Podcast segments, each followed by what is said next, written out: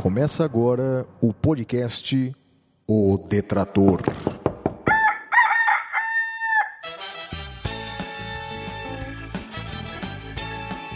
Comigo, o Detrator 45, Flávio Martins.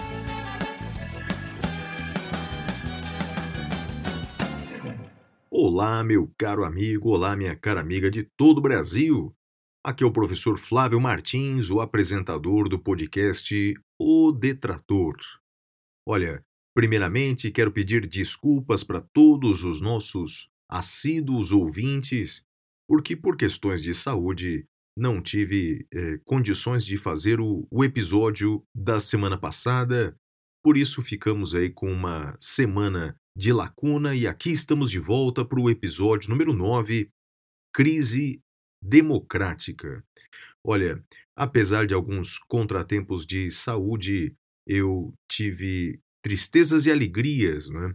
A alegria de receber a notícia de que o meu livro, Curso de Direito Constitucional, da editora Saraiva, é desde o mês de março desse ano o livro jurídico mais vendido do Brasil e por alguns dias até superando a venda do Vademecum, é bem verdade que nos dias de hoje as pessoas já não acreditam tanto assim nas leis, então o Vademecum já foi mais vendido no passado, todavia é algo a se comemorar.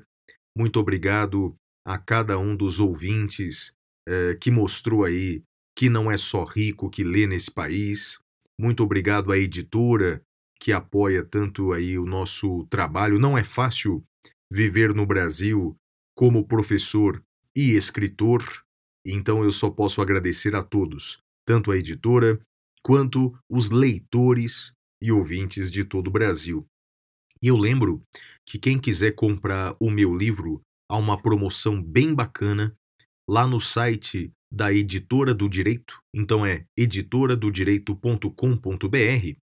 Procura lá por alguns dos meus livros, como por exemplo o curso de Direito Constitucional, e coloque o, o cupom de desconto Vale 15 Flávio. Tudo junto. Vale 15 Flávio. O que vai acontecer é o seguinte: além do desconto promocional da editora, né, você vai acoplar, vai acrescentar mais 15% de desconto. O livro vai ficar por praticamente metade do preço. Então, é, é, quem quiser aí adquirir a nossa obra, é o, é o meu livro mais importante, com cerca de duas mil páginas falando aí de direito constitucional, de uma forma crítica, contemporânea, que me parece necessária, bem, está aí em todas as livrarias virtuais e no site da editora do direito.com.br com desconto muito especial. Chegamos ao episódio número 9 do nosso programa. Vamos falar de muitos temas jurídicos e o entrevistado especial é o ex-senador Eduardo Matarazzo Suplicy.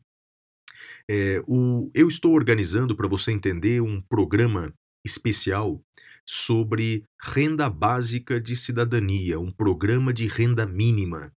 E nesse programa especial vão participar juristas, economistas, portanto, especialistas nesse tema, porque eu confesso para vocês que eu estou convencido, convencido, de que nós só mudaremos de padrão civilizatório no nosso país, sairemos de uma espécie de idade média em que vivemos e passaremos por uma espécie de idade moderna, é? a, a, a, moda brasileira, se nós eh, nos basearmos em dois pilares. O primeiro, um pilar que eu já defendo há um tempo, é a educação pública, gratuita e de qualidade, só conseguiremos mudar de padrão civilizatório a partir de.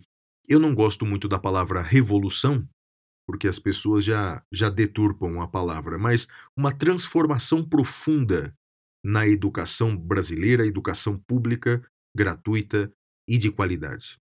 Para que o filho do pedreiro ou filho do porteiro tenha as mesmas oportunidades do que um filho de um empresário. Né?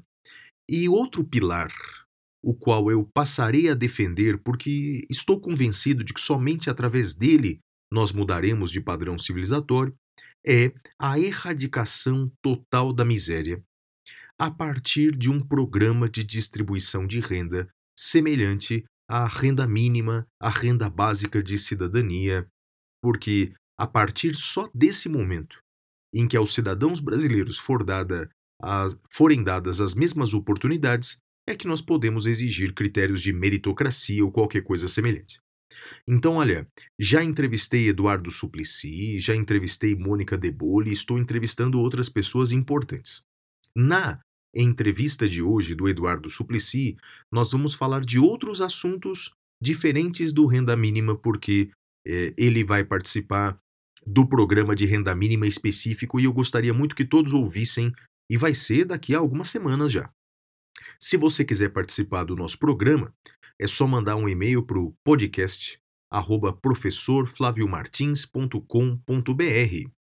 E assim, com o patrocínio da editora Saraiva, do Damásio Educacional, do INIEC, o Instituto Internacional de Educação Continuada e do aplicativo Tudo de Penal, começamos um novo episódio do Detrator. E vamos lá para o primeiro bloco do programa, vamos para o Clube do Ouvinte.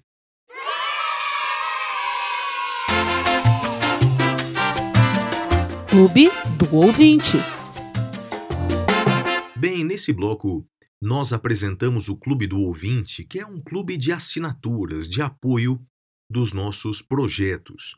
Você, com uma pequena contribuição mensal, você pode contribuir para as nossas atividades acadêmicas, como a produção de podcasts jurídicos.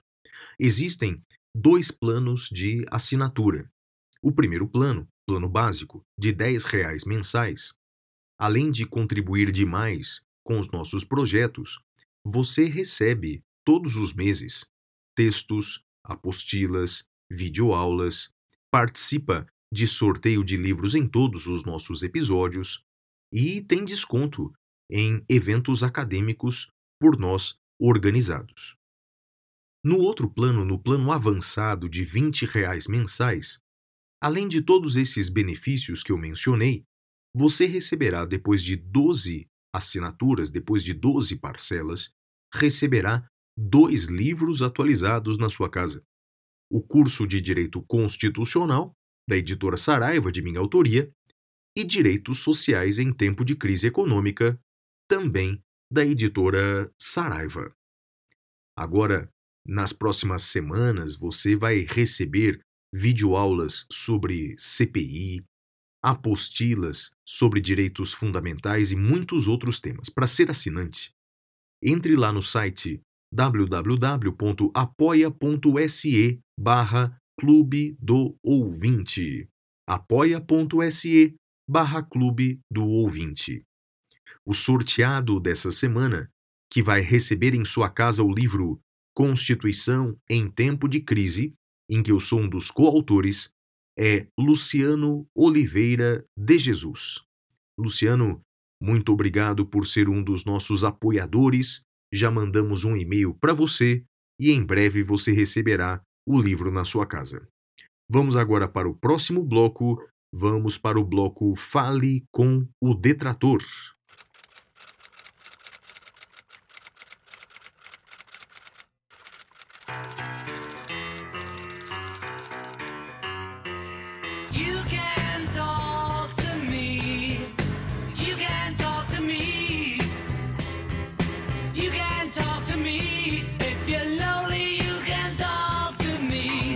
Fale com o Detrator.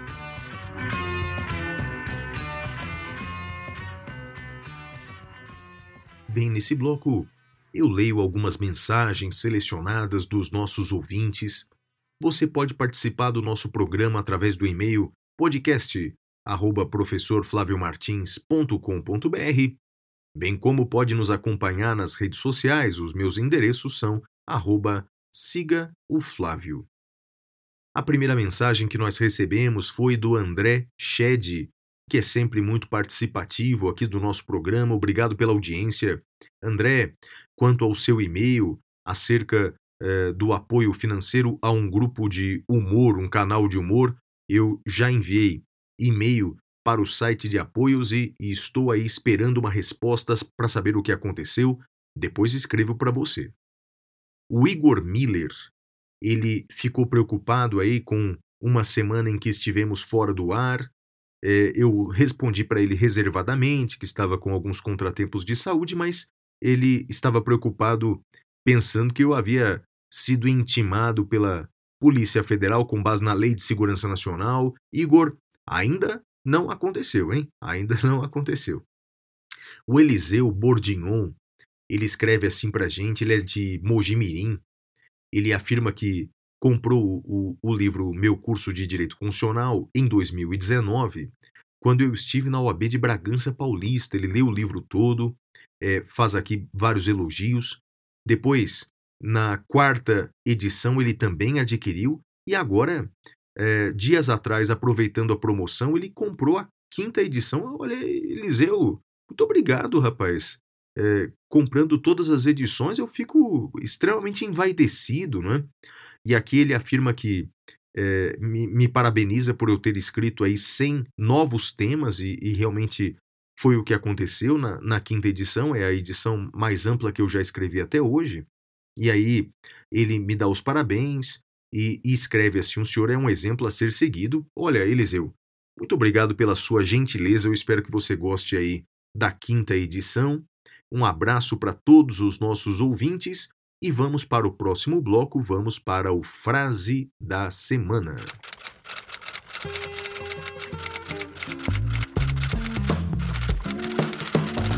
A frase da semana.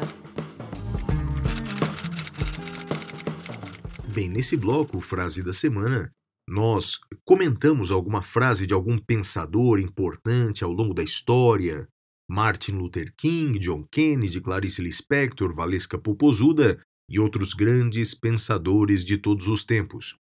A frase de hoje é a seguinte: Democracia com fome, sem educação e saúde para a maioria, é uma concha vazia.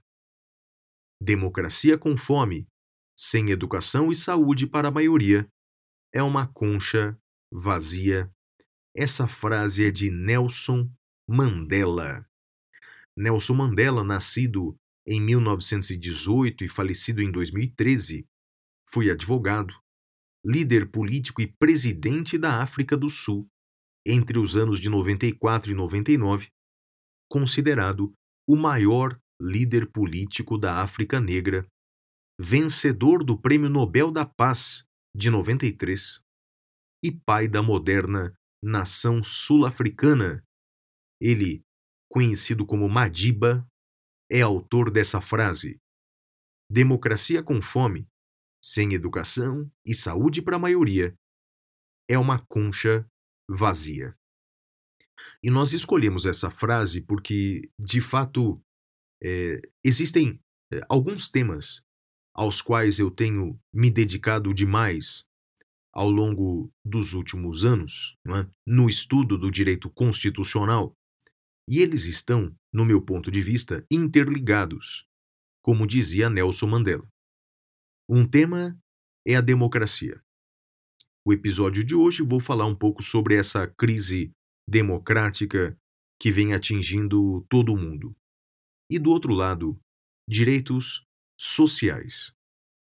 Como afirma Mandela, de nada adianta termos um país democrático se existe grande parte da população sem o mínimo dos mínimos dos direitos sociais, como educação, saúde, alimentação e moradia.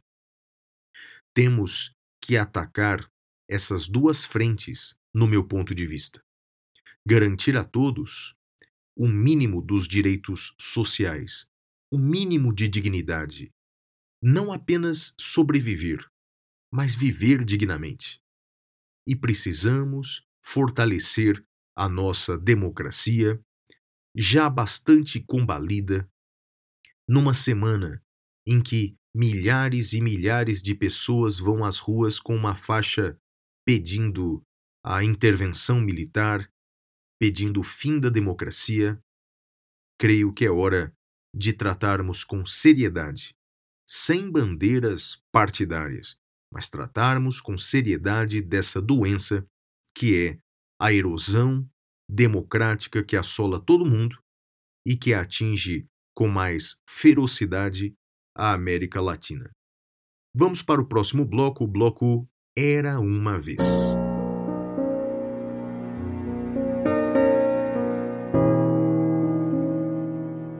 Era uma vez. Bem, nesse bloco, o Era uma Vez, nós comentamos os episódios históricos que ocorreram no dia de lançamento do nosso episódio. Esse episódio 9 está sendo lançado no dia 3 de maio de 2021. E o que será que aconteceu no dia 3 de maio ao longo da história? Eu separei aqui três episódios interessantes. No dia 3 de maio de 91, foi declarado o Dia Mundial da Liberdade de Imprensa. 91, a ONU, a Organização das Nações Unidas, passou a considerar a data do dia 3 de maio como o Dia Mundial da Liberdade de Imprensa.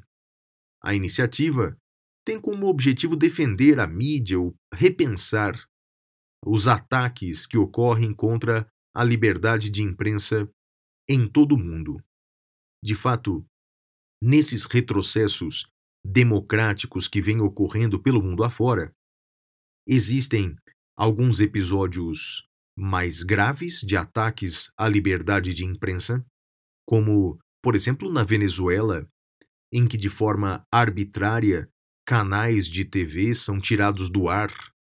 Recentemente, o canal Deutsche Welle, um canal é, DW, não, um canal de TV alemã, que transmitia notícias em espanhol, foi tirado do ar sem prévio aviso.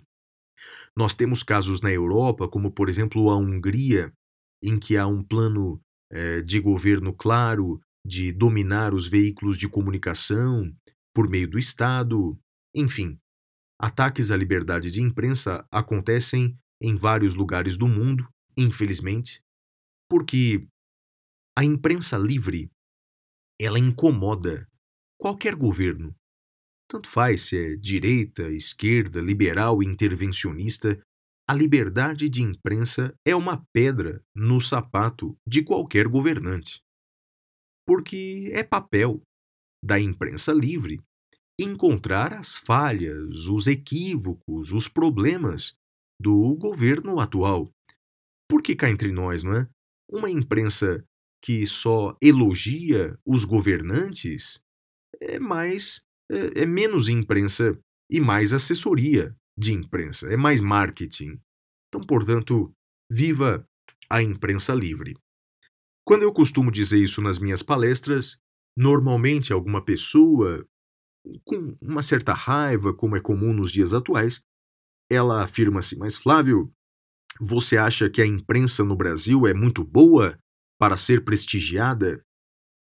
Olha, eu costumo dizer o seguinte: de um pé de laranjas não nasce limão, ou não nasce mamão, ou, ou, ou não nasce um cacho de uvas. Nós temos no Brasil problemas seríssimos e estruturais na nossa educação. Na nossa educação. Temos uma das piores educações do mundo. E é por causa disso que nós temos juristas defendendo intervenção militar, médicos indicando remédios sem eficácia comprovada. E nós temos uma imprensa que acaba desvirtuando muitas vezes o seu papel. Ou seja, não há como é, esperar que o Brasil, como uma das piores educações do mundo, tenha os melhores juristas, a melhor imprensa, a melhor medicina. Não dá. De uma laranjeira não nasce uvas. Portanto, temos que reformar o Brasil através da educação. Olha, no dia 3 de maio de 1964, foi feita a primeira transmissão via satélite do mundo. O primeiro satélite de comunicações, o Telstar 1, começou a funcionar em órbita em 62, mas a primeira transmissão de TV via satélite foi feita em 3 de maio de 64. Por fim, o último episódio que eu separei ocorreu em 3 de maio de 1469.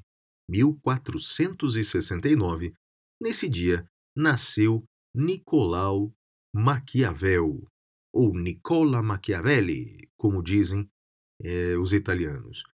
Maquiavel foi um homem político, diplomático, filósofo, historiador, poeta, autor teatral. Nasceu no dia 3 de maio de 1469. Nasceu na cidade de Florença, ou Firenze, como dizem os italianos, e transformou-se em um, autor, um ator importante do Renascimento no seu país em particular, no âmbito político. Foi considerado o fundador da filosofia política moderna e um dos seus principais expoentes.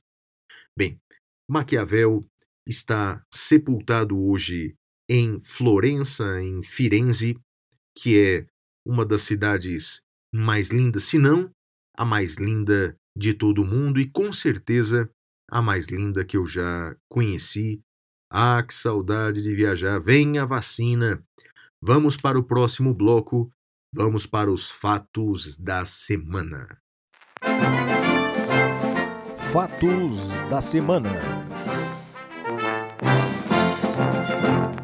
O primeiro fato da semana é a condenação agora do ex-governador do Rio de Janeiro, Wilson Witzel, que foi condenado por unanimidade no processo de impeachment. Deixa eu explicar algumas coisinhas aqui para vocês. Então, o impeachment é, na verdade, a condenação, a responsabilização por crime de responsabilidade.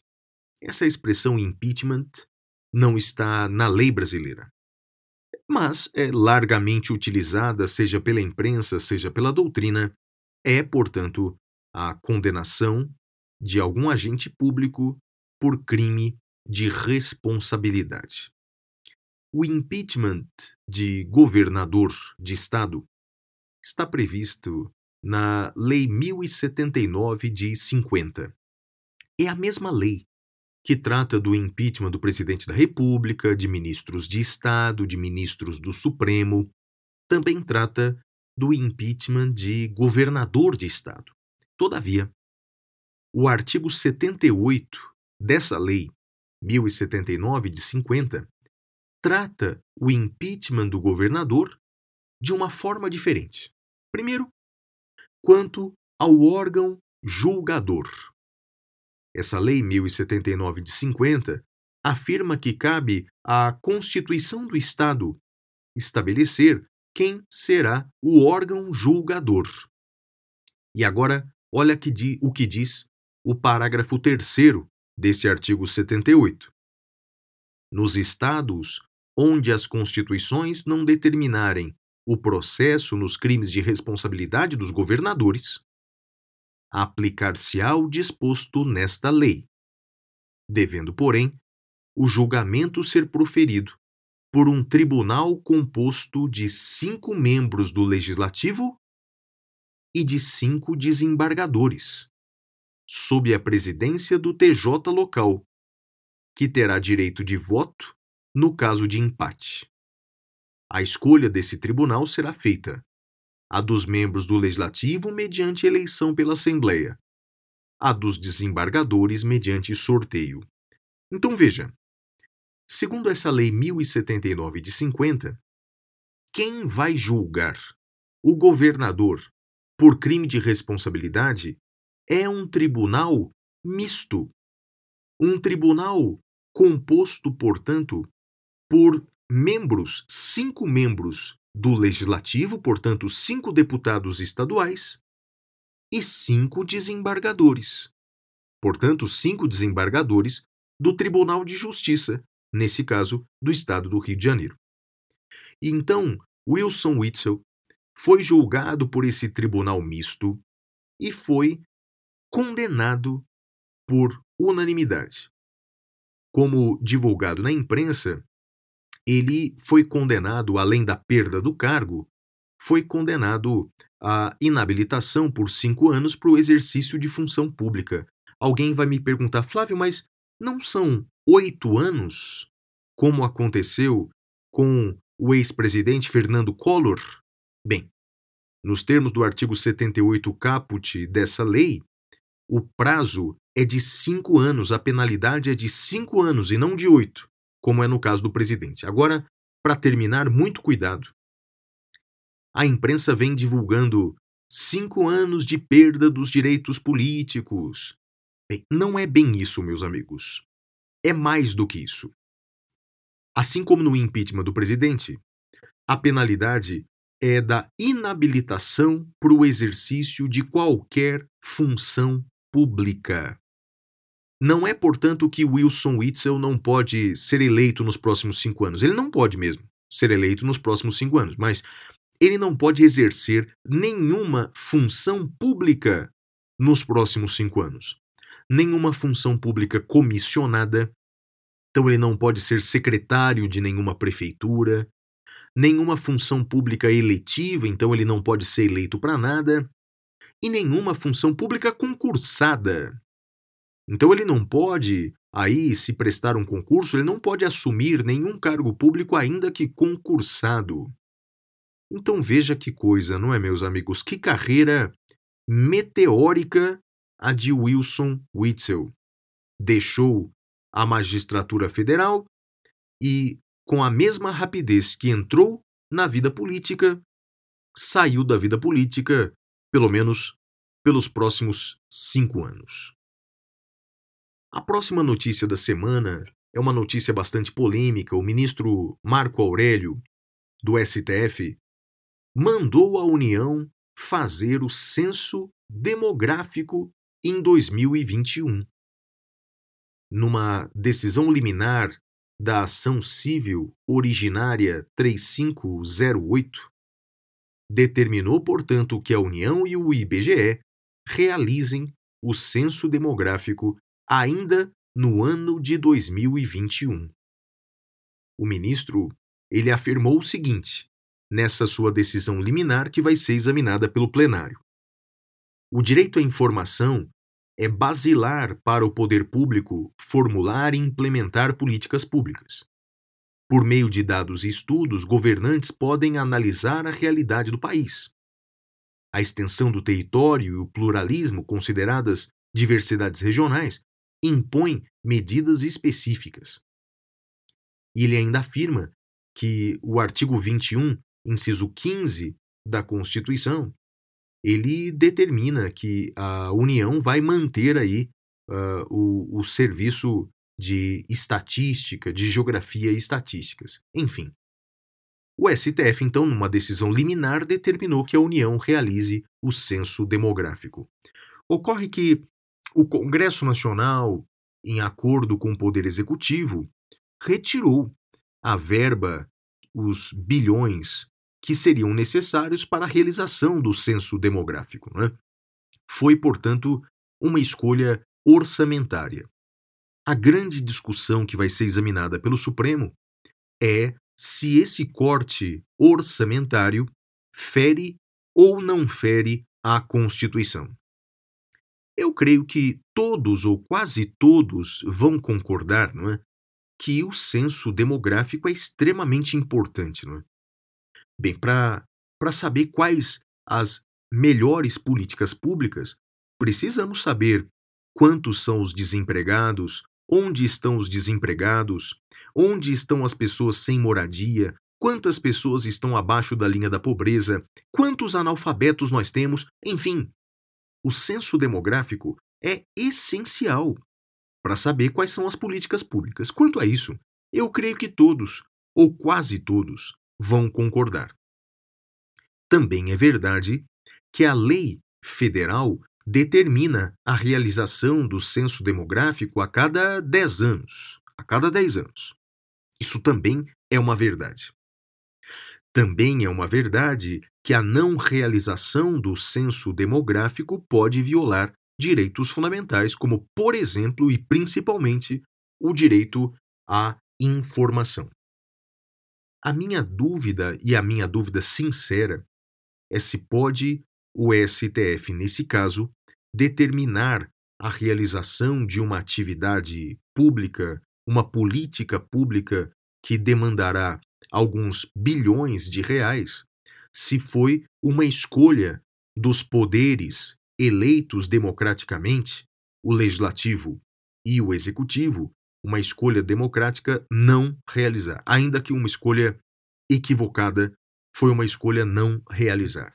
Vamos esperar a decisão do plenário do STF, que deve acontecer nos próximos dias. Também quero examinar os argumentos dos ministros para dar, portanto, a minha opinião posteriormente de forma mais uh, uh, pensada, detalhada e cautelosa. A última notícia da semana que eu separei é que a Assembleia Legislativa do Estado de São Paulo discute um projeto de lei que veda propagandas homossexuais. É o projeto 504 de 2020. A deputada estadual Marta Costa, autora desse projeto, ela afirmou que, abre aspas, a intenção é limitar a veiculação de publicidade que incentive o consumidor do nosso Estado a práticas danosas.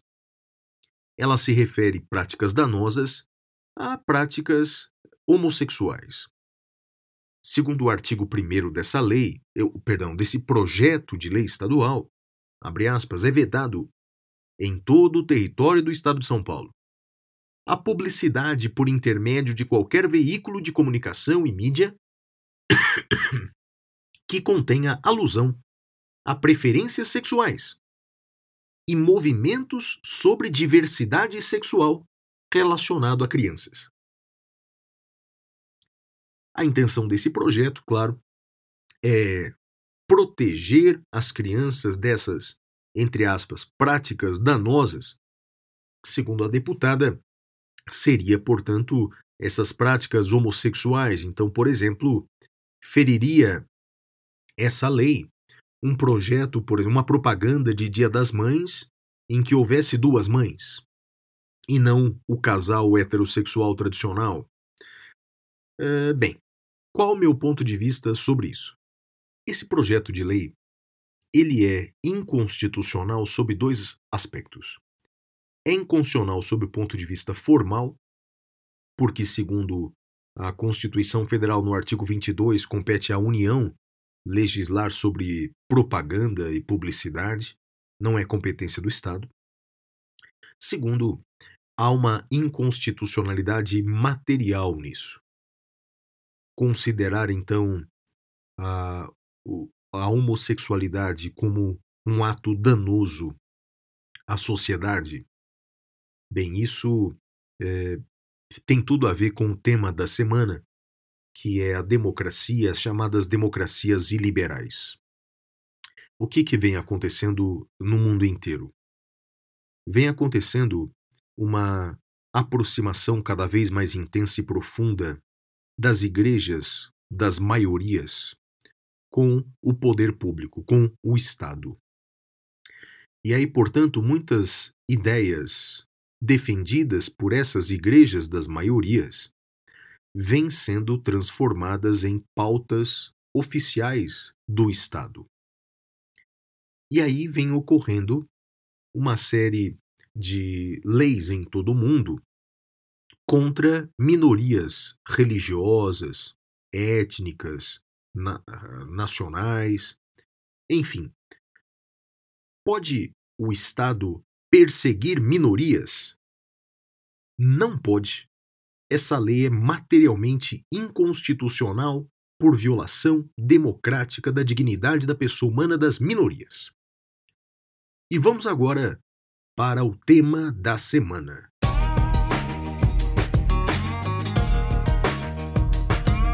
Tema da semana.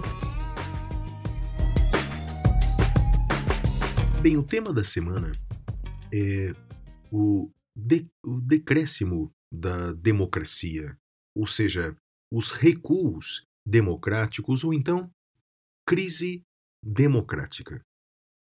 Esse é um fenômeno que vem acontecendo, infelizmente, em todo o mundo. E eu, como eu disse no começo do programa, eu tenho lido já nesses últimos anos eu tenho lido vários livros acerca disso. Alguns são best-sellers, como Como as Democracias Morrem. Né? A minha última leitura sobre isso é um livro que eu recomendo muito. Foi até a minha dica cultural no podcast O Saindo da Caverna, que é, é O Povo contra a Democracia, do autor Sacha Monk. E ele faz uma análise muito coerente do que vem ocorrendo em todo o mundo. Então, houve, nas últimas décadas, uma aparente estabilidade das democracias liberais. Imaginávamos que as chamadas democracias liberais elas seriam estáveis, elas teriam, teriam atingido, a, atingido a solução democrática para todos os males. Então, é, um país que tivesse uma democracia, portanto, que representasse as escolhas populares, e que também fosse uma democracia liberal, ou seja, que defendesse os direitos fundamentais dos seus, dos seus povos, inclusive o direito das eh, minorias. Ocorre que em todo o mundo começa a aumentar cada vez mais um desrespeito ou um desapreço a essas democracias liberais tradicionais, as democracias representativas. Isso se dá, aparentemente, por várias razões. Não é? Primeiro, porque os políticos tradicionais, eles, em todo o mundo, na maioria dos casos, defendem seus interesses políticos eleitorais em vez de bandeiras mais populares. A criação dos lobistas fazem com que pleitos desses lobistas sejam atendidos mais do que pleitos do próprio povo. Isso faz com que as pessoas comecem a desacreditar cada vez mais dos políticos tradicionais. O acréscimo, uh, o crescimento da tecnologia da informação faz com que as pessoas elas uh, acreditem que uh, os métodos tradicionais de democracias liberais são, são métodos atrasados. Por exemplo, você escolhe livremente quem você vai eliminar do Big Brother, mas uh, você não tem esse mesmo grau de interação com os políticos tradicionais. Por conta desses problemas todos, começam a surgir no mundo inteiro dois fenômenos igualmente perigosos. Primeiro, a chamada democracia iliberal. A democracia iliberal, ou seja, o representante foi escolhido pelo povo, mas ele não tem muito apreço em defender os direitos fundamentais do seu povo. Crescem, portanto, em todo o mundo movimentos populistas de desapreço, então, às democracias, de estímulo às ditaduras, que perseguem a liberdade de imprensa, que perseguem a liberdade de expressão e que restringem direitos das minorias.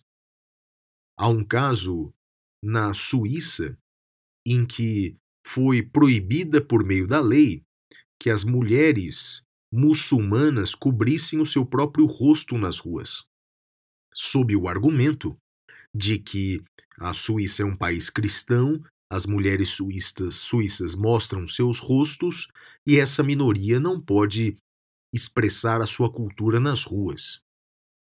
Isso me faz lembrar, foi notícia da semana, a Assembleia Legislativa de São Paulo que quer esconder aí homossexuais de propagandas na, no rádio, na TV e qualquer outro veículo de informação.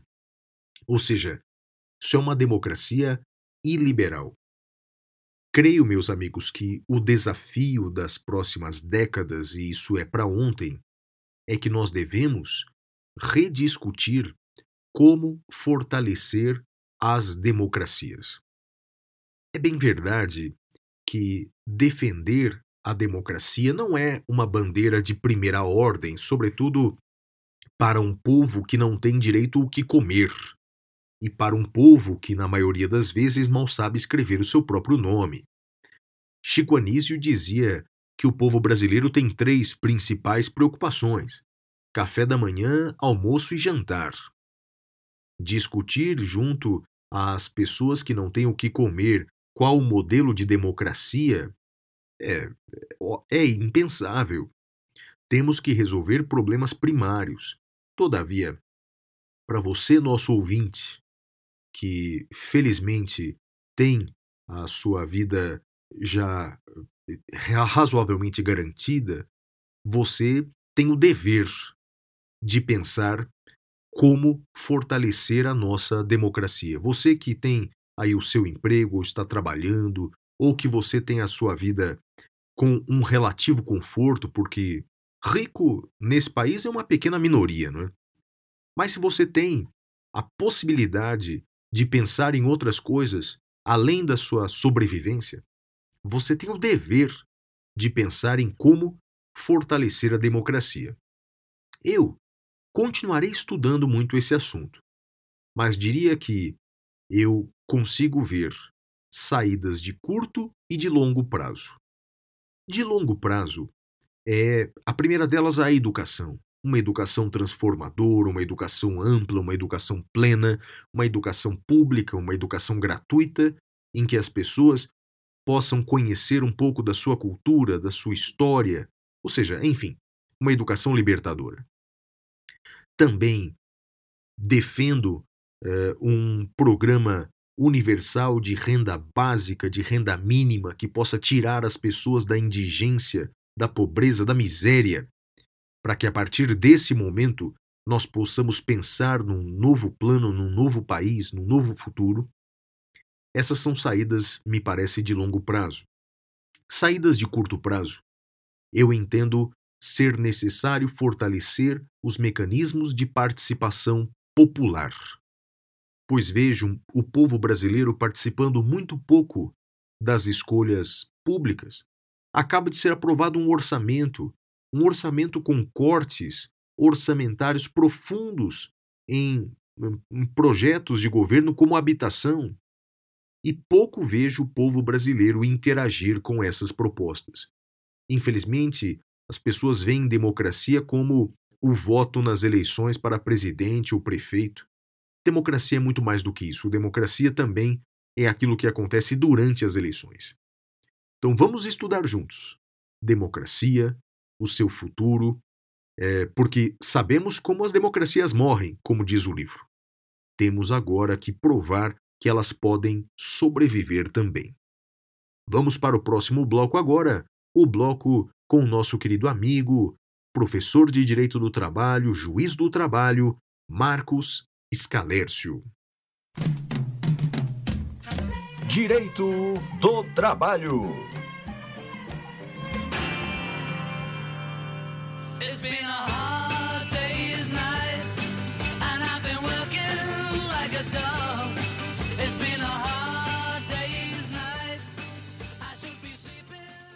Meu querido amigo Marcos Escalércio, a palavra é com você.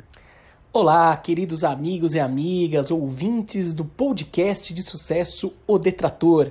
Eu sou Marcos Escalércio, professor de Direito e Processo do Trabalho, juiz do trabalho, e estou aqui, a convite do meu amigo Flávio, para o bloquinho de Direito do Trabalho, o que nós respondemos dúvidas, temas trabalhistas aqui, que vocês fiquem à vontade para encaminhar para o e-mail do professor Flávio Martins, podcast arroba Flávio Martins.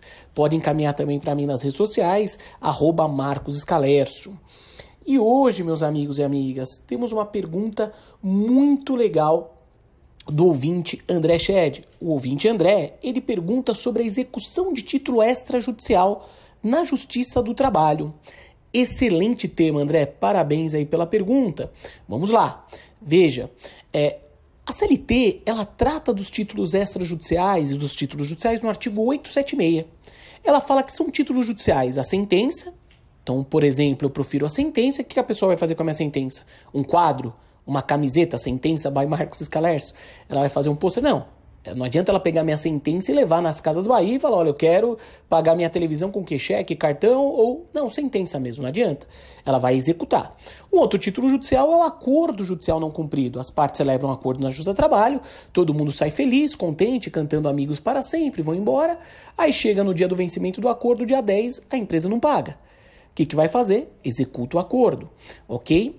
E a CLT fala de título extrajudiciais. Ela apresenta dois: o TAC, o termo de ajuste de conduta firmado perante o MPT, e o acordo não cumprido firmado sobre a comissão de conciliação prévia, uma figura que caiu em desuso praticamente. Só que durante muito tempo se defendeu que esses títulos, que esse rol era exaustivo, ou seja, somente esses títulos poderiam ser executados na Justiça do Trabalho. Veio a emenda 45 e ao ampliar o artigo 114 da Constituição, com a previsão do inciso 7 passou a ser possível também a execução fiscal, a execução das multas aplicadas pela fiscalização do trabalho na Justiça do Trabalho, conforme inciso 7 do 114 da CF. Eu abro um parênteses rapidamente para falar que é um tema que eu particularmente não gosto muito de julgar a execução fiscal, porque eu sou obrigado a lidar com o CTN.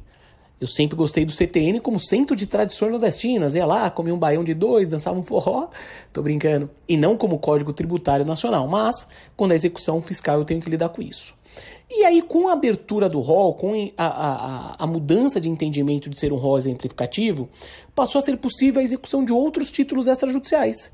E com isso, a Instrução Normativa 39 do TST, no seu artigo 13, a Instrução Normativa 39 do TST, no artigo 13, pós-CPC 2015, passou a, a autorizar a execução de cheque e nota promissora também na Justiça do Trabalho quando decorrentes do contrato de trabalho. Em resumo, hoje, portanto, é possível a execução na Justiça do Trabalho de qualquer título extrajudicial desde que ele decorra de um contrato de trabalho, desde que ele decorra de uma relação de trabalho. Então cabe sim essa execução de título. E o colega, muito bem na dúvida, falou que é pouco utilizado, pouco debatido. Infelizmente, deveria ser muito mais utilizado. Pego casos como, por exemplo, que o patrão pagou as verbas rescisórias com cheque. E adivinha, esse cheque parece aquele seu ex, vai e volta. O cheque voltou que, que a empresa tem que fazer? Que, o trabalhador tem que fazer? Ele cabe a execução desse cheque, que é um procedimento muito mais rápido. Ele entra com pedido de execução de título extrajudicial, o réu reclamado, o empregador, ele já é citado para pagar em 48 horas. Não tem toda uma tramitação da fase de conhecimento. Só que, infelizmente, muitas vezes o que acontece? Ao invés de entrar com a execução de título extrajudicial, o trabalhador ele entra com uma reclamação trabalhista, no qual ele pede a cheque, pede outras verbas também. Mas uma coisa não exclui outra. Ele pode ingressar com a execução do título extrajudicial pedindo a execução do cheque, que é muito mais dinâmico, e entrar com uma reclamação trabalhista na qual ele vai pedir outras verbas. Vai pedir multa pelo atraso das verbas rescisórias, dando moral e, e etc. Utilizando-se do procedimento da execução de título extrajudicial, que é mais célere, e também da reclamação trabalhista por outros pedidos, uma coisa não exclui a outra, mas não é tão utilizado como muito bem colocou o colega na dúvida. Tá certo?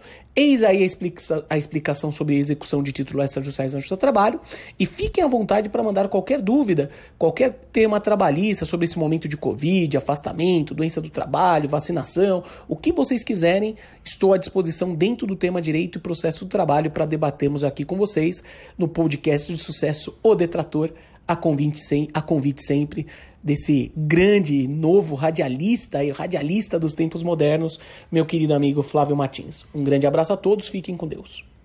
Bem, deixa eu dar um recado aqui do nosso patrocinador, o Damásio Educacional, o curso do qual tanto eu quanto o professor Marcos Escalércio somos professores. O Damásio tem uma formação completa e comprometimento com a excelência no ensino. Faça mais pela sua carreira escolha fazer uma pós-graduação no Damásio, os cursos de pós contam com abordagens de questões práticas atuais, são voltados para a atuação profissional e promovem fóruns de debates para contribuir com a troca de opinião. Além disso, você tem a praticidade e agilidade podendo concluir o seu curso em 12 ou 6 meses. Acesse o site damasio.com.br e venha estudar com quem está há mais de 50 anos formando profissionais em direito no Brasil. E vamos para o próximo bloco, o Direito Penal, com o professor Caio Paiva.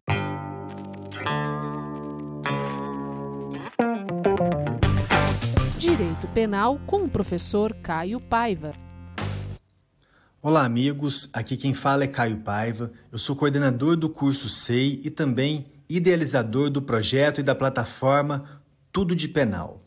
Neste meu rápido comentário, aqui na participação no podcast dessa semana, eu quero conversar com vocês muito rapidamente a respeito de uma majorante do crime de homicídio culposo na direção de veículo automotor. Muito bem, o artigo 302 do Código de Trânsito Brasileiro, ele criminaliza a conduta de praticar homicídio culposo na direção de veículo automotor.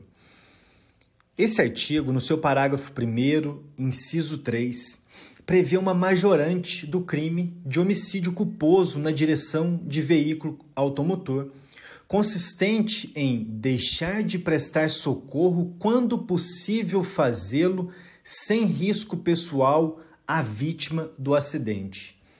Nós temos aqui, portanto, uma majorante, ou seja, uma causa de aumento de pena que tem como respaldo normativo, que tem como fundamentação da sua existência a violação de uma espécie de dever jurídico de solidariedade com quem causa, entre quem causa o acidente, sendo autor do crime de homicídio culposo na direção de veículo automotor, com a vítima do acidente.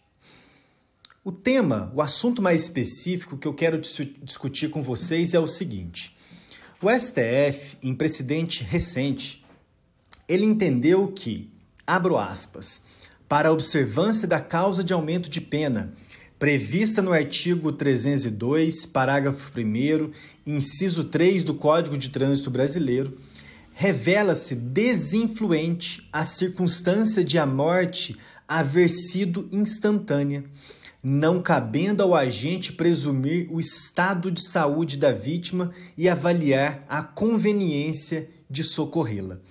Habeas corpus 195497 Relatoria do ministro Marco Aurélio, julgado pela primeira turma do Supremo no dia 23 de março de 2021. O STJ possui precedente no mesmo sentido. Abro aspas. Irrelevante o fato de a vítima ter falecido imediatamente, tendo em vista que não cabe ao condutor do veículo, no instante do acidente, supor que a gravidade das lesões resultou na morte para deixar de prestar o devido socorro. Agravo regimental no agravo 1.140.929, relatoria da ministra Laurita Vaz, quinta turma, julgado no dia 13 de agosto do ano de 2009. Nós temos aqui, assim me parece, um assunto que, até para a população leiga, é fácil de explicar a razão pela qual STF e STJ não estão com a razão, estão, portanto, equivocados nesta conclusão a respeito da incidência dessa majorante no crime de homicídio culposo na direção de veículo automotor. Ora, se a pena será majorada porque o autor do acidente deixou de prestar socorro à vítima, a ausência de uma conduta somente deve ser mais criminalizada, ou, em outras palavras, o autor somente pode receber uma pena mais exasperada, uma majorante de pena, se, fazendo um juízo retrospectivo, caso ele houvesse prestado socorro à vítima, ele pudesse ter pelo menos a chance de ter evitado a consumação do crime de homicídio culposo na direção de veículo automotor. Eu discordo, portanto, desse entendimento do STF e do STJ, porque compreendo que, do ponto de vista de uma teoria da imputação objetiva no âmbito da causalidade, somente pode ser imputado uma ação ou uma omissão ao agente se ele, agindo ou se omitindo, criou ou aumentou o risco para a integridade pessoal da vítima. No caso de morte instantânea, a imputação da majorante por deixar de prestar socorro me parece concretizar claramente uma responsabilização objetiva, ou seja, é imputado ao agente um resultado mais gravoso que ele não conseguiria evitar. A vítima morreu instantaneamente. O agente vai responder assim? Sim, pelo crime de homicídio culposo na direção de veículo automotor. Mas a incidência da majorante prevista no inciso 3 do parágrafo 1 do artigo 302 do Código de Trânsito Brasileiro, aqui em divergência com o STF e com o STJ, no meu entendimento, somente tem cabimento no caso em que não tenha ocorrido morte instantânea da vítima. Havendo morte instantânea, não faz sentido exigir do agente que causou o acidente a prestação de um socorro. Bem, o Caio Paiva é idealizador do projeto Tudo de Penal. Ele também é coordenador do curso SEI.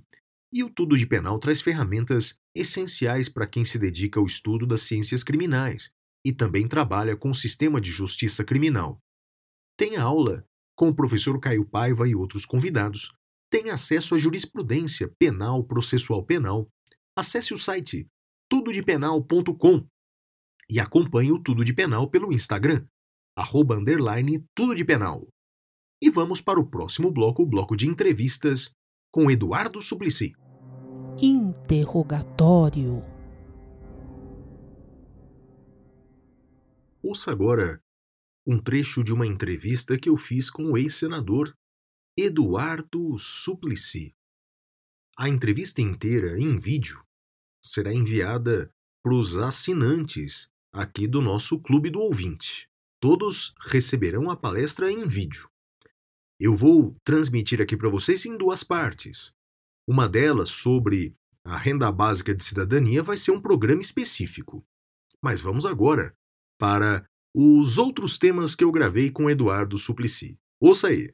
É, a primeira pergunta, senador, é a seguinte: o senhor tem uma longa trajetória na política brasileira e, depois de tantos anos, décadas na vida pública, sem uma denúncia sequer de envolvimento em qualquer mal feito, escândalo, etc.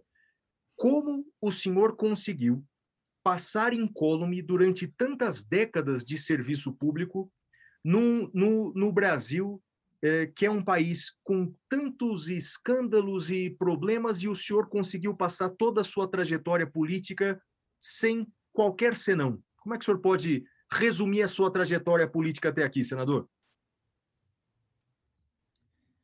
Ah, prezado professor Flávio Martins, ah, felizmente há muitas pessoas no Brasil que são exemplos de, de correção que que nos inspiram.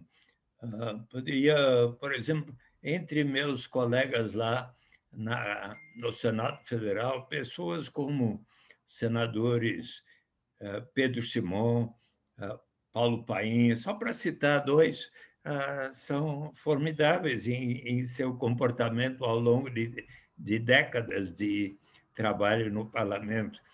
E, claro, eu ah, tenho sempre procurado seguir os ensinamentos que meus pais me deram desde pequeno, né? Paulo Cochrane Suplicy, Filomena Matarazzo Suplicy, que uh, eu morava numa casa muito boa, uh, sou o oitavo de onze irmãos e irmãs, e, mas eu aprendi os valores cristãos, com meus pais, muito católicos, de que era importante estarmos sempre muito unidos em casa, todos irmãos, mas que os valores da solidariedade, da busca da maior igualdade, da justiça, do amor, é, deveriam também ser para além dos muros de nossa casa, né?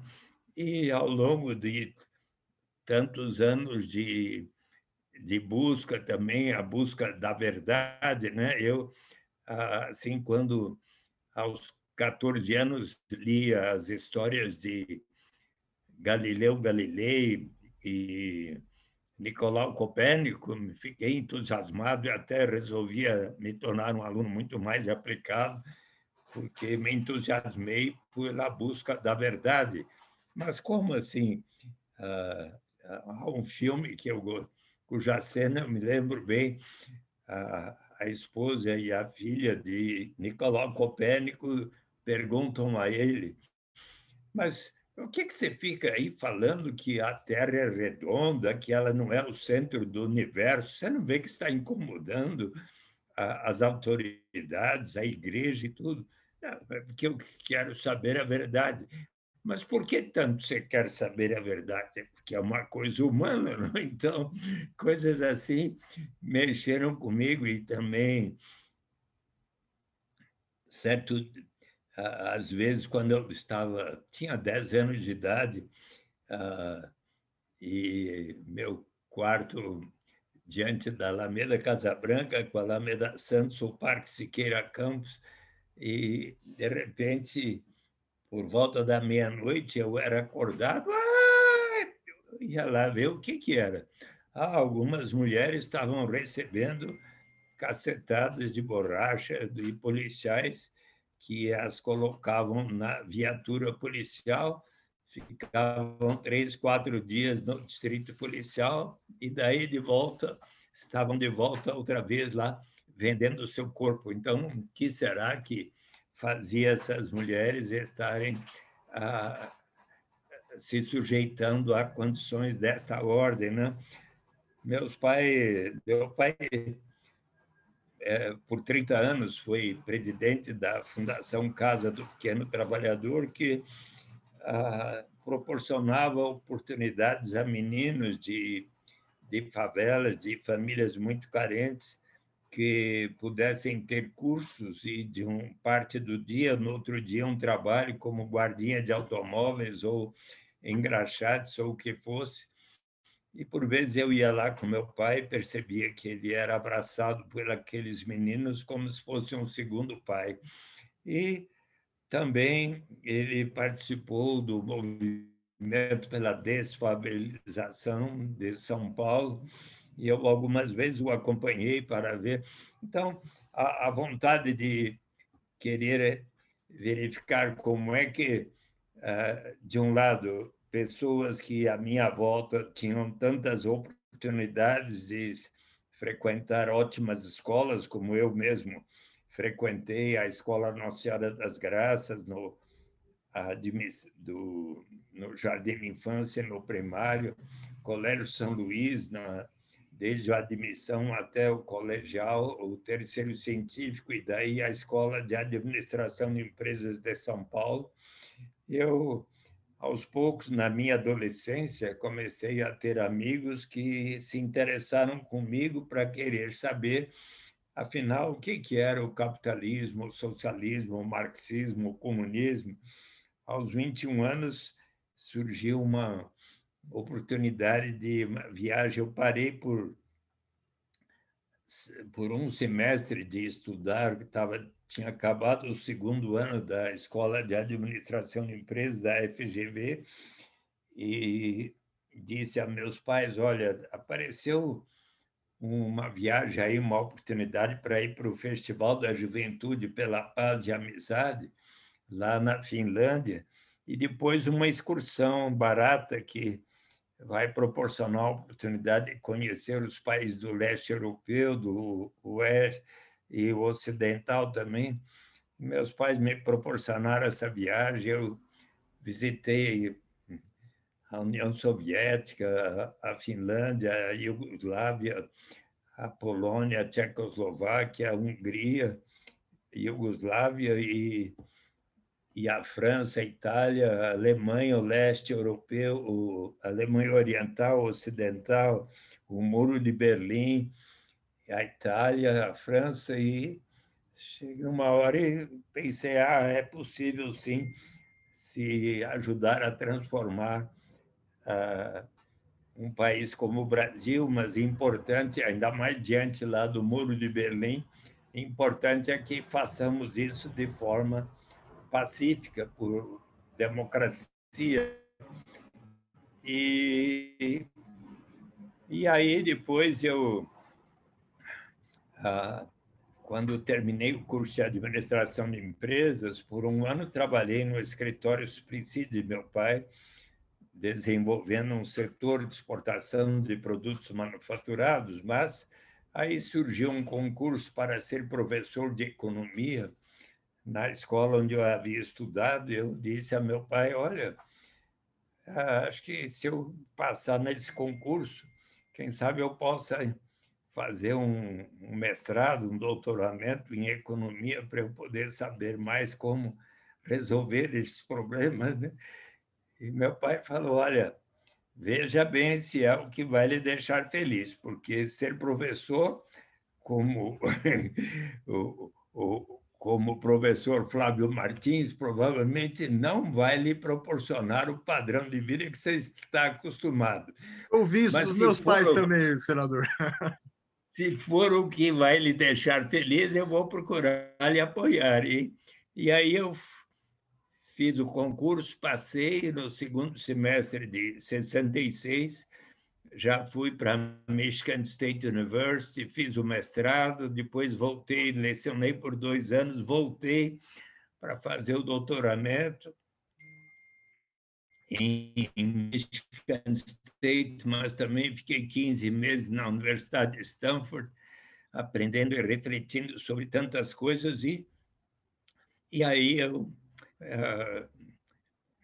ah, quando voltei ao Brasil, além de lecionar na GV, é, eu ah, também fui convidado para escrever artigos sobre política econômica, primeiro na Última Hora, depois na revista Visão, e daí na Folha de São Paulo, 76 até 80, né?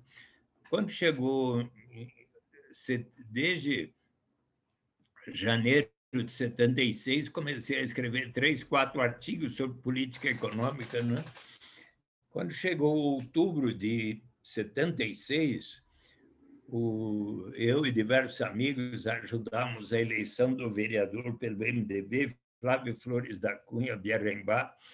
E daí, quando estávamos comendo uma pizza lá em Moema, Eis que vieram alguns amigos, eram umas 40 pessoas, mas vieram alguns amigos à minha mesa e falaram: olha, nós estamos ali conversando sobre quem é que poderá ser representante do povo, deputado na próxima eleição de 78, e achamos que seria bom você se candidatar, porque seus artigos na Folha estão sendo muito lidos, sobretudo pelos jovens Daí eu fui conversar com Ulisses Guimarães, André Franco Monturo, Plínio de Arruda Sampaio, Alberto Goldman e, uh, e, e, e, ainda outros. E o que, que é ser um representante do povo?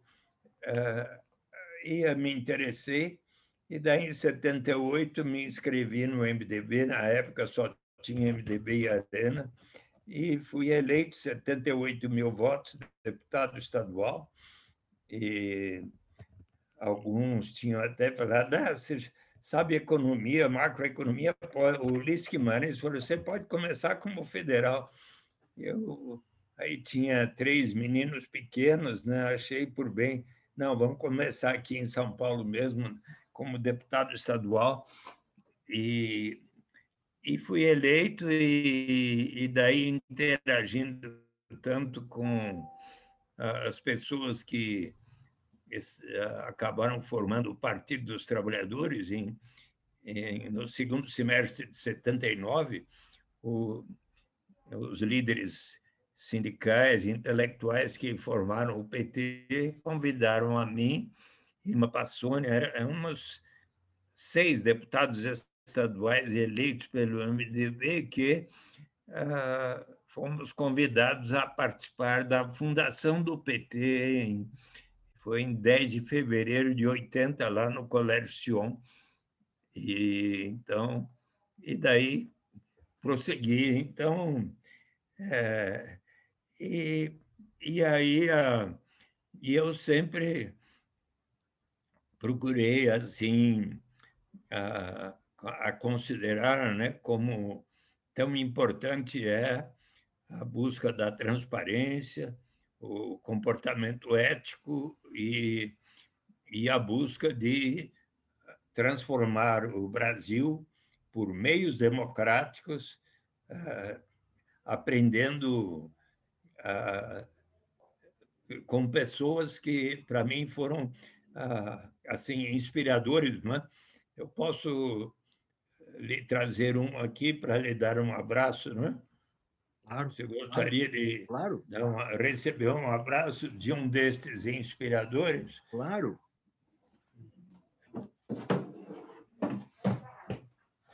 Aqui está. Grande Você conhece? Martin Luther King, claro. Então, é, é, sempre procuro levar em consideração valores tais como estão expressos num, num dos mais belos discursos da história da humanidade, I have a dream, eu tenho um sonho Exato. de que um dia todas as pessoas, os filhos de ex-escravos, os filhos de ex-donos de escravos serão capazes de se sentar juntos na mesa da fraternidade. Então, essa, são, Mas, senador, o senhor, senhor pode ter certeza. Olha, o senhor mencionou aqui na entrevista, o senhor mencionou Luther King, Franco Montoro, Ulisses Guimarães e outros nomes. O senhor pode ter absoluta certeza que o seu nome já está marcado aí dentre essas grandes figuras que contribuíram demais para a democracia no Brasil, para os direitos sociais no Brasil, e o senhor ainda tem muito a contribuir. A minha uhum. segunda pergunta, senador, é que o senhor tocou numa palavra que é o tema da minha segunda pergunta, que é democracia. É, assim como os cientistas políticos se preocupam muito com esse tema, nós, no direito, também nos preocupamos demais, porque é perceptível em todo o mundo uma série de recuos democráticos. A gente vê, por exemplo, na Europa, casos de retrocessos democráticos como Hungria, Turquia, Polônia, Ucrânia, Rússia. Aqui na América do Sul, nós temos o caso da Venezuela, temos uh, no continente africano uma série de estados que ainda não atingiram a democracia. Bem, enfim. E aqui no Brasil, senador, uh, a gente verifica recuos democráticos, uh, tanto por parte do próprio Estado, né, que começa a processar jornalistas e, e, e eu, por exemplo, senador, estou na lista é, feita pelo governo federal de detratores. O governo federal, o ano passado, fez uma lista de 40 e poucos detratores. Eu estou nessa lista simplesmente porque tenho lá muitos seguidores nas redes sociais e, e sou transparente nas minhas ideias. Bem, enfim. É, o problema pior, maior, senador, é que a gente vê muitas pessoas, inclusive, indo às ruas e pedindo até o fim da democracia, talvez aí descrentes ou desoladas, decepcionadas com a democracia representativa contemporânea. Qual a solução? Né? É, porque, é, assim como muitos livros recentes disseram como as democracias morrem lentamente, a pergunta é como salvar as democracias, é, é, é, é já que o próprio povo parece não ver a democracia como um valor a se, a se lutar? Olha, felizmente, a maior parte dos brasileiros acho que ama a democracia e um sistema pelo qual ah, o povo elege os seus representantes e, e tem formas de que podem ser cada vez mais aperfeiçoadas de continuamente influenciar as decisões de nossos governantes, não é? Então, uh, isso é fundamental.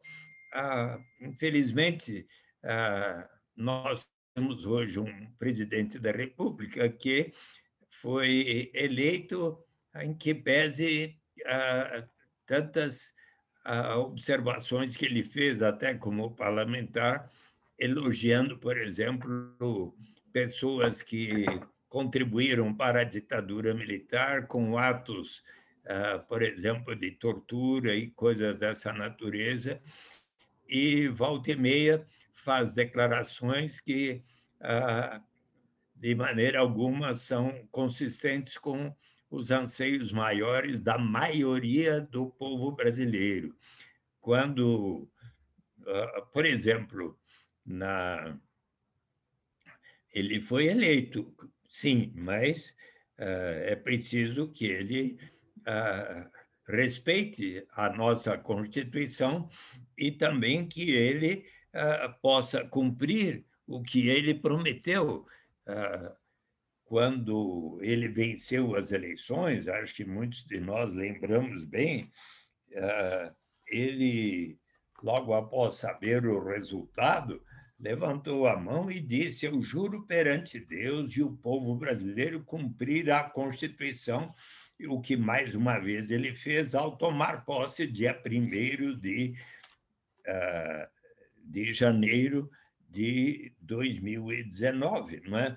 E, então, o que diz a nossa Constituição, no artigo 3 constituem objetivos fundamentais da República Federativa do Brasil, construir uma sociedade livre, justa e solidária, garantir o desenvolvimento nacional, erradicar a pobreza e a marginalização e reduzir as desigualdades sociais e regionais e promover o bem de todos sem preconceitos de origem, raça, sexo, cor, idade e quaisquer outras formas de discriminação, então constitui responsabilidade de Jair Bolsonaro eh, caminhar na direção de bem cumprir estes objetivos e valores. Ora, por exemplo, quando ele, ah, naquela reunião ministerial que foi gravada e transmitida para todos nós, em 21 de abril, de repente chegou uma hora ele falou: Ah, eu quero distribuir armas para todo o povo brasileiro. Você tem armas em casa, professor Flávio? Não, não tenho. Eu tenho livros. Eu também não. Muitos livros.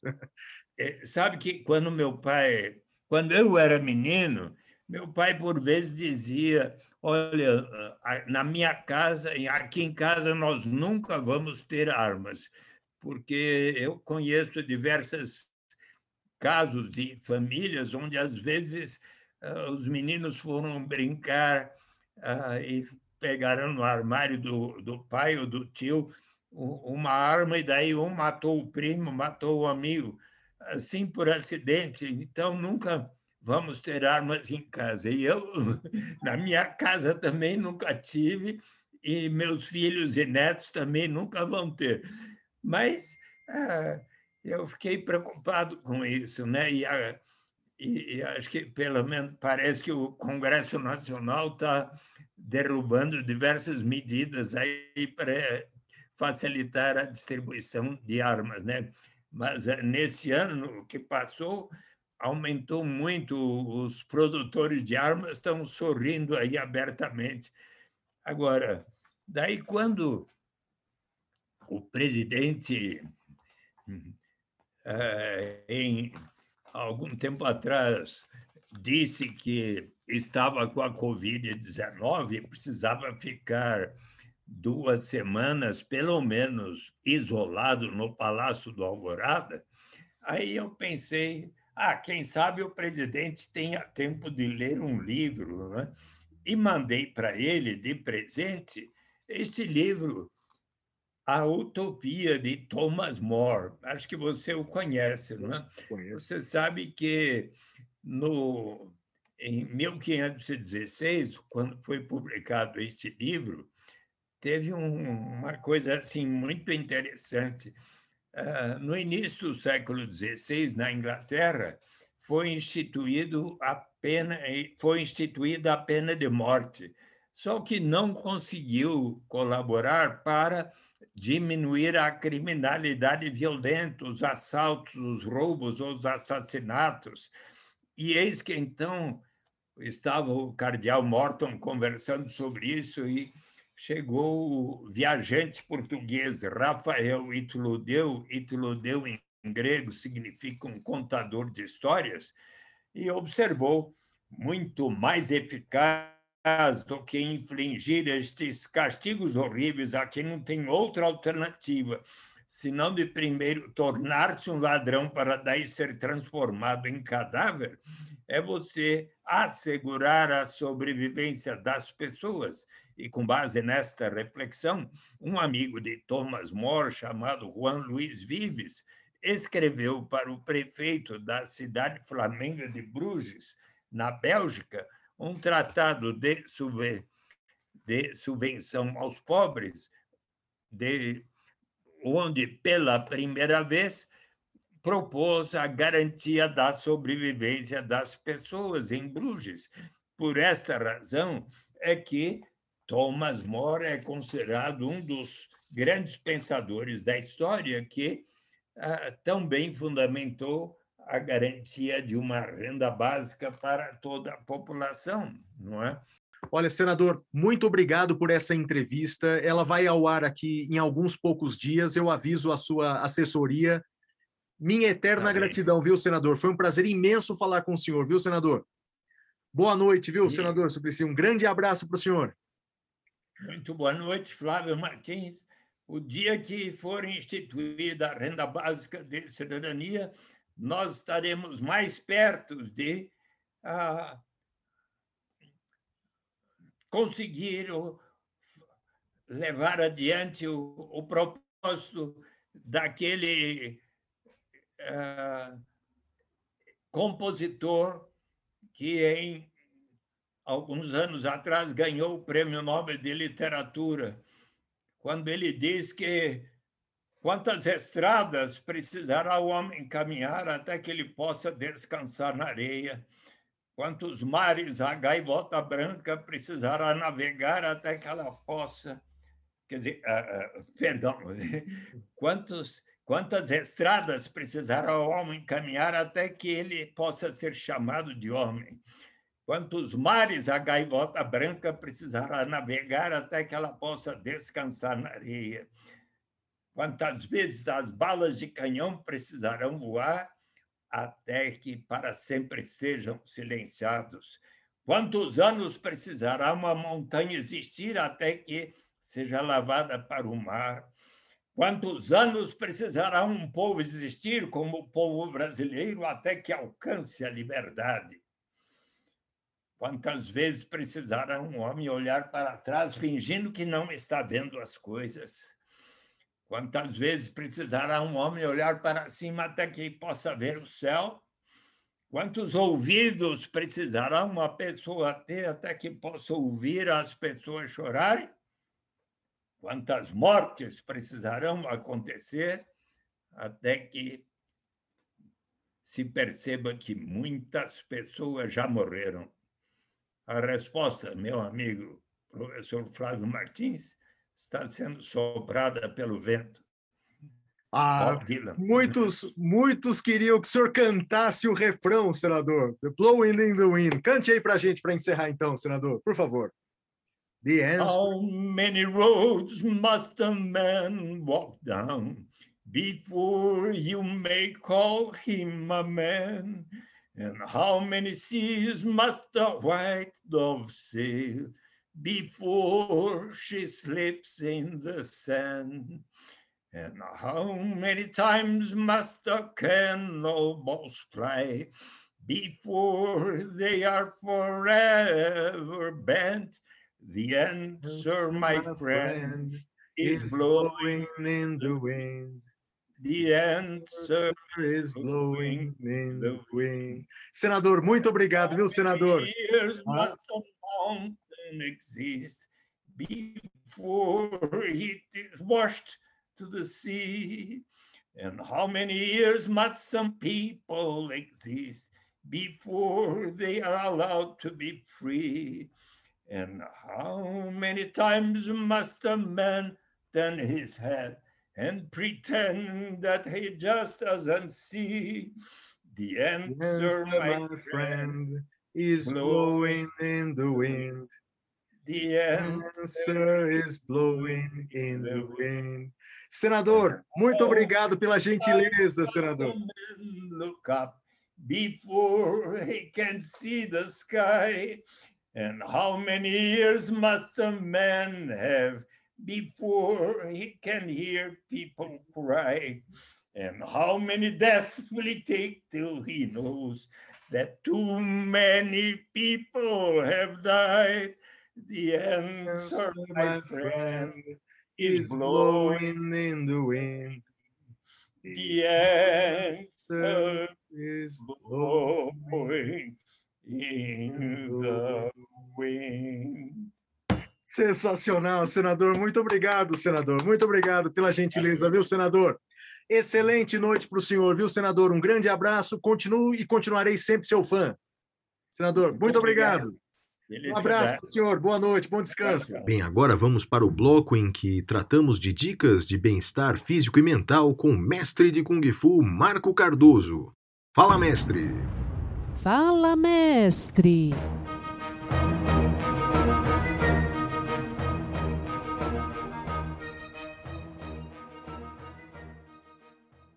Olá, caros ouvintes do podcast O Detrator. Espero que estejam bem, como sempre.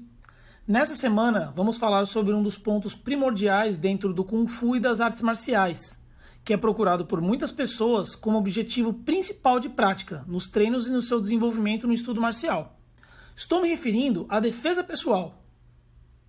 Defesa pessoal é um conjunto de técnicas que visam a proteção da integridade física de qualquer ser humano seja em situações de rua ou em outros casos onde podemos sofrer uma violência. Eu procuro ensinar a defesa pessoal muito mais no sentido preventivo do que reativo. Mas o que quero dizer com isso?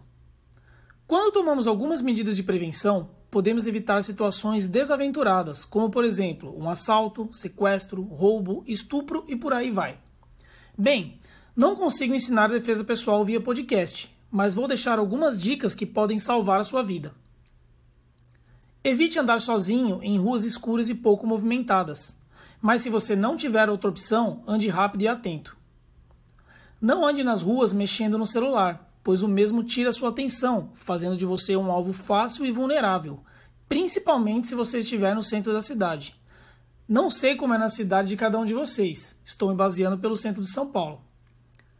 Evite parar de carro em locais desconhecidos e ficar dentro dele por muito tempo, você novamente pode se tornar um alvo fácil, principalmente se estiver distraído no celular ou até mesmo namorando, que é algo bem comum.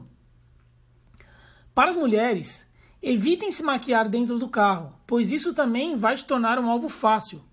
Aliás, aproveitando o ensejo, não ande com a bolsa no banco da frente enquanto dirige, pois parada no farol em um cruzamento, você pode ter o seu vidro estourado pelo desejo de roubarem a sua bolsa principalmente se mais uma vez você estiver distraída com quem? Com ele, o seu celular. Eu já vi acontecer algumas vezes isso, inclusive já aconteceu com uma aluna minha. Outra dica importante é a seguinte: quando você estiver chegando em sua residência, seja ela casa ou apartamento, sempre tenha uma visão geral do que está acontecendo na rua, porque isso pode te revelar alguma atitude suspeita por parte de alguém mal intencionado. Resumindo, a nossa principal arma para esse estilo de defesa pessoal é a atenção, que consequentemente vai antecipar qualquer coisa de ruim que possa te acontecer. Portanto, fiquem atentos e cuidem-se. Forte abraço do professor Marco Cardoso. O mestre Marco Cardoso é brilhante professor de Kung Fu, ele é faixa preta no quinto grau de Kung Fu. Ele é professor não só de Kung Fu, como de técnicas orientais para qualidade de vida e saúde. Ele, você pode acompanhar o professor Marco Cardoso na internet, o perfil que ele tem no Instagram é kungfulife7. kungfulife7. Siga o mestre Marco Cardoso e, quem sabe, pode ser aluno não só da sua academia que ele tem em São Paulo, a Escola Quan Kun, como também pode ser seu aluno particular, já que ele também presta esses serviços. E vamos agora para o próximo bloco, o Dica da Semana.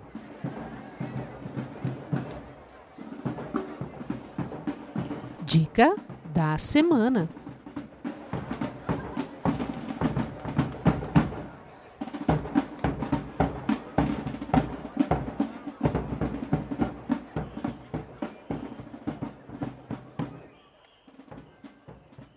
Bem, a dica da semana é um livro do nosso entrevistado, Eduardo Suplicy, o livro Renda de Cidadania. a saída pela porta. É, assim como eu, muitos estão cada vez mais estudando esse tema no Brasil, e esse é um dos livros obrigatórios, uma das leituras obrigatórias, já que Eduardo Suplicy, desde a década de 70, é defensor desse projeto e tenho que reconhecer visionário, porque se na pandemia houvesse um programa como esse, seguramente teremos salvado milhares e milhares de vidas. Bem, vamos para o último bloco do programa de hoje e vamos para o curso do detrator.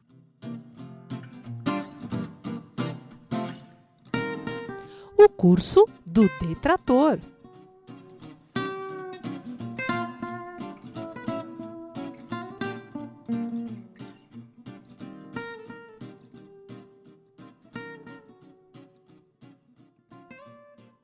Bem, o tema da semana do curso do detrator é o constitucionalismo abusivo.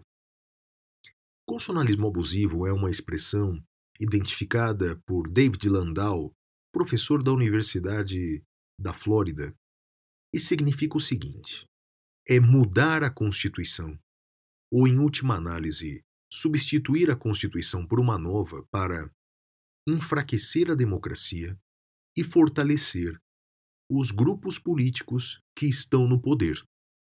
De que forma?